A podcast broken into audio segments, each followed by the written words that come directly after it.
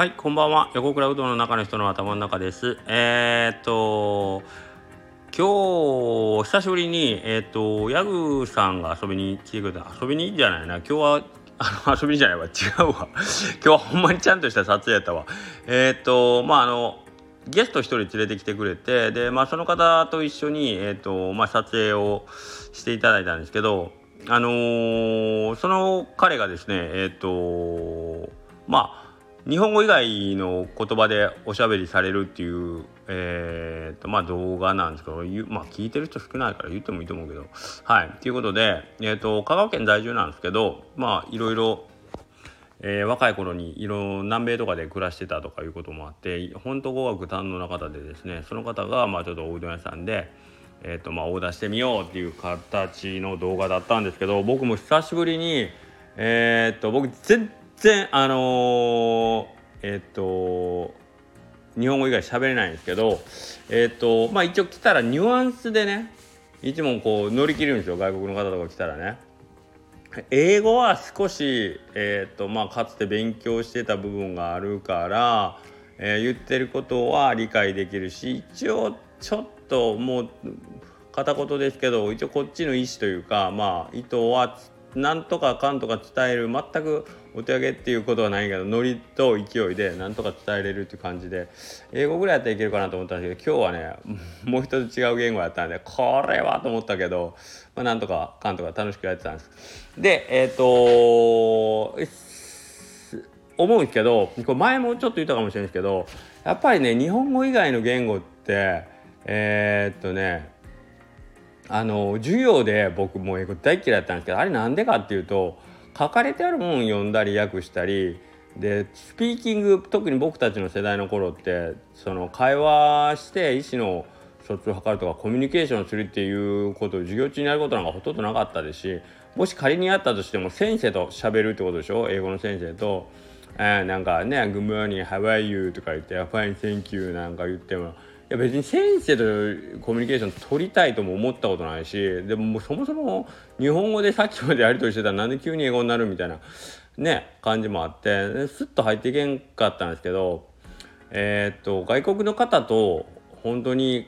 あのーコミュニケーションする時に英語それも片言の英語でも通じたらむちゃくちゃ嬉しい体験って皆さんあります？例えばえっ、とわかんないけどまあ「グモーニング」って言って相手がほんまにグ教科書通りにさ「ハワイ」とか言って「アファインアファイン」とかって返してくれた時の「おお教科書通り」っていう感動もあるけどあ通じてるっていうあの喜びあれってコミュニケーションの原点の喜びだと思うんですよね。えー、と今目の前の彼と,、えー、と意思の疎通をしたいっていうその、ね、気持ちとか自分の思いを伝えたいっていうほんまに根源の感情欲求を、あのーなんとか、あのー通じたいっていうその根源の欲求をバチッとこう、あのー満たしてくれるっていうね。あれむちゃくちゃ気持ちいいし楽しいことなんですよね。って僕は思うんですよ。だから、えー、となるべく外国の方がお客さん来たら僕積極的に話しかけますね。なもう気持ちいいから「あの May I help you?」から始まって、えー、ともうむちゃくちゃっすよ、ねえー、と「You choose the size, the size」とかっつって「えー Sure is one big is two」とかっつってなんかこう玉の数とか説明したりしてねで天ぷらとかもなんかこうんでまあ、会計とかして「サンキュー」とかって言ったらもう向こうも「サンキュー」とかさいうのがすごいなんか楽しくて、うん、その日本語じゃないことで、えー、と僕の言ってることが相手に伝わってるとかその間に誤解はあるかもしれないですよ誤解はあるかもしれんけど終始笑顔でお互いが一生懸命寄り添おうとする感じあのー寄り添って理解し合おうっていうあの姿勢も僕すごい好きなんですよ。うん、なんかあれってじゅほんまに2人2人というかまあそのえー、と今向き合ってる2人が本当になんかこう落としどころというかよりどころ探すと一生懸命になってるあの感じって急にチーム感が出るんですよね。うん、俺とこいつが今一つの目的に向かってそれは、えー、と意思の疎通をしようっていうその一つの目的に向かって今出会ったお前と俺がなんかこう 手と手を取り合ってるっていうあの感じがね僕はやっぱね気持ちいいです。で本当は全ての人間とそういう形でコミュニケーション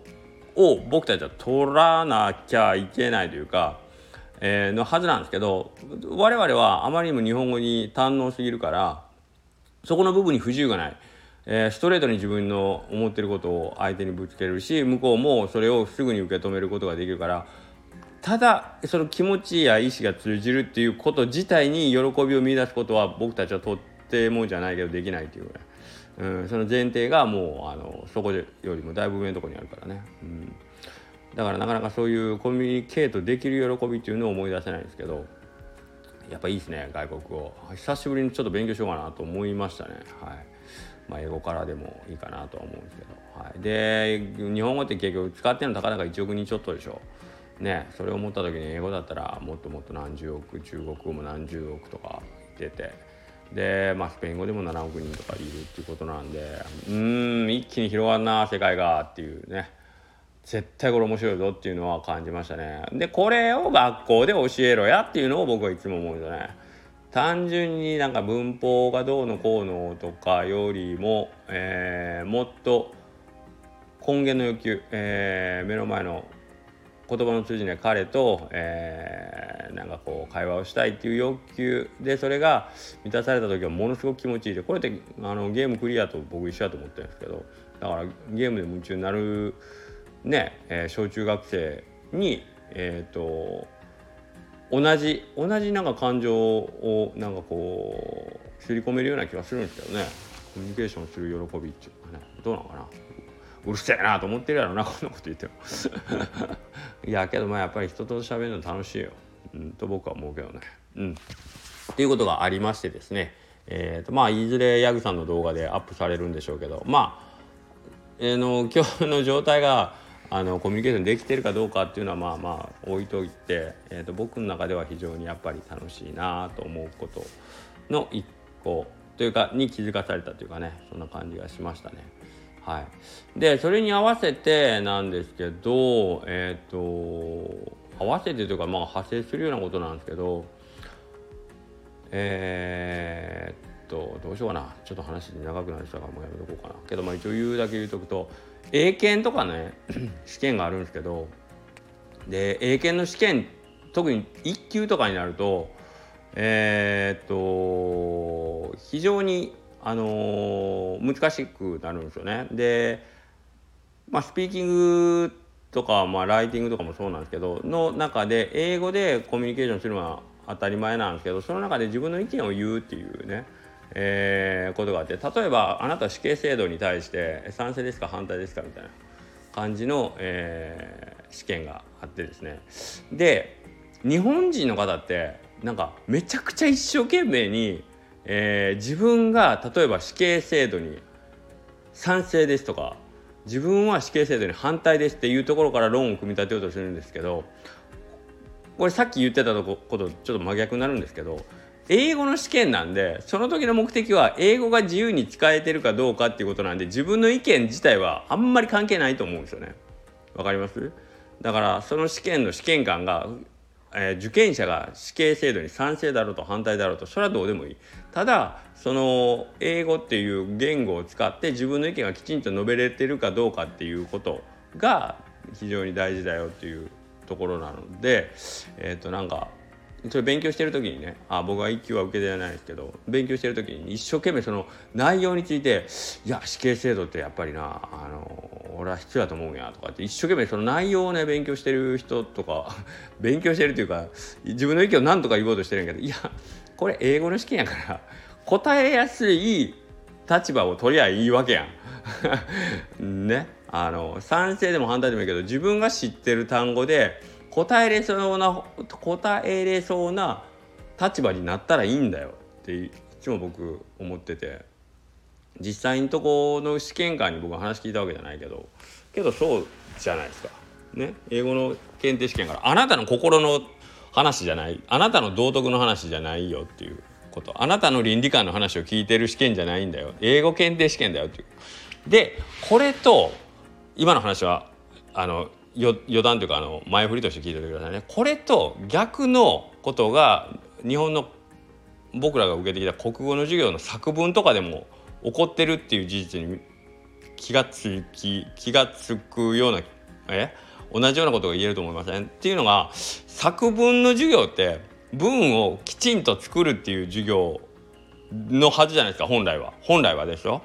だから、えーと、例えば原稿用紙の使い方が、まあ、例えば一番最初に一マス開けてダート、まあ、縦に20文字書いて、まあ、次に行ってと。で、えーと、会話文に関しては、えーと、鍵括弧上につけてとか、まあ、そういう、えーとまあ、文を作る上でのルールがきちんとできてればいいよかったりあとはまあその日本語としてねじれてないかとか文の構成として例えばえっ、ー、とリンゴは赤い赤いものといえばポストである。ということはリンゴはポストであるっていうこの A と B と C の関係をつないだ時に A イコール C でつないだらおかしいでしょ。そういうところに関して、えーと、採点をするんだったら分かるんだけど例えば僕たちが受けてた作文の授業とか日記とかってなんか書いてある内容についてどうこういう判定されてたでしょ。この子の文章は面白いとかえー、っとまあつまらないということは起こり方はあんまりないでしょうけどまあ内容はよく書けてるとかってその内容のことを言っててそれって個人の心の話やから本来は作文っていうこととあんまり関係ないような気がしません？えー、で僕なんか大人の顔色読むの得意やから大人が喜びそうな文章なんかなんぼでも書けたんですよ子供の頃から。ね、えーと、ここで先生が求めてる答えってこれやろなみたいな。先生これ書いたら喜ぶやろなっていうのはそこそこあのこましゃくれた子供やったらできてたと思うんですよ。えー、っと地球をは大事にしないといけないと思いましたとかさね？例えばお食品ロスにしたってゴミ問題にしたって地球温暖化にしたって言うたらそこで「いや地球ぶっ壊れてもいいと思います」の方が面白いはずやけどそれは国語の授業で書くとあまりいい点はもらえないはずなんですよねおそらくは。なぜならそこは なぜか知らないけど倫理観とか道徳観とかが多分その最低の基準に入ってるからなんですよ。うん、国語なのに。ね？なんかそういうそういうたぶ例えば試験を受けて受けたり、えーとまあ、指導を受けた子どもたちって僕作文下手ですとか僕文章書くの苦手ですとかでなるよねとかって思いません、うん、なんかいあの僕がその文章書くのがあの得意不得意は別として嫌いではないんですよ自分の書くこと。書かないとやっぱり自分の考えとかまとまらないから割と多分他の人よりはいろんな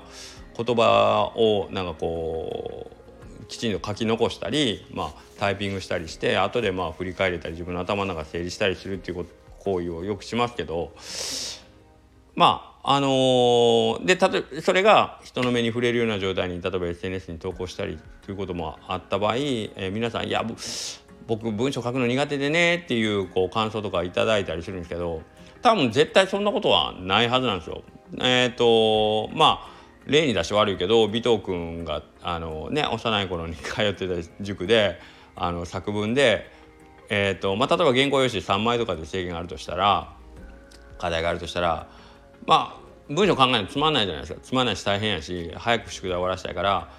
えっ、ー、と嬉しいっていう気持ちを尾藤君表す時にとてもとてもとてもとてもとてもとてもとてもとてもとてもとてもとてもとてもってまあとてもとりあえずひたすら繰り返して原稿用紙のマスを埋めて嬉しい。っていうことを何度も繰り返して原稿用紙のマスを埋めて、まあ、その基準のね枚数に達して提出したらめっちゃ怒られたって言うんですけど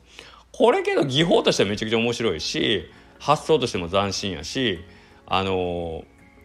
まあ尾藤君は文字を埋めるだけのためにそういうのを使ったかもしれないけど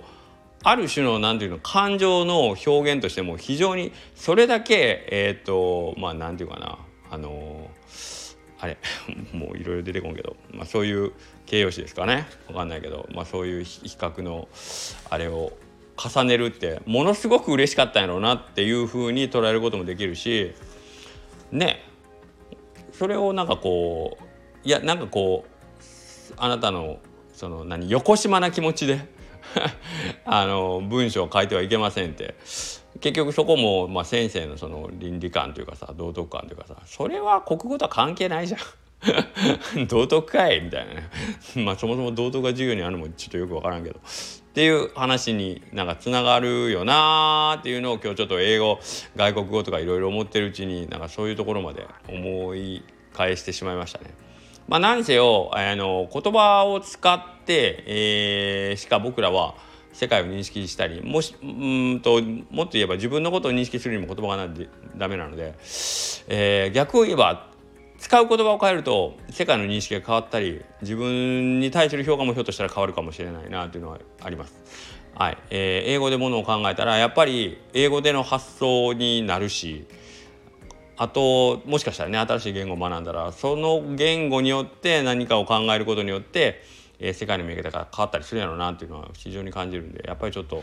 言葉っていうのは面白いなっていうのをね今日あの改めて思いました。ああ15分も喋ってしまった。ということで、え、週末になりますんで、はい、また、えー、またどヤグさんの動画上がったのはご報告します。ではまた明日。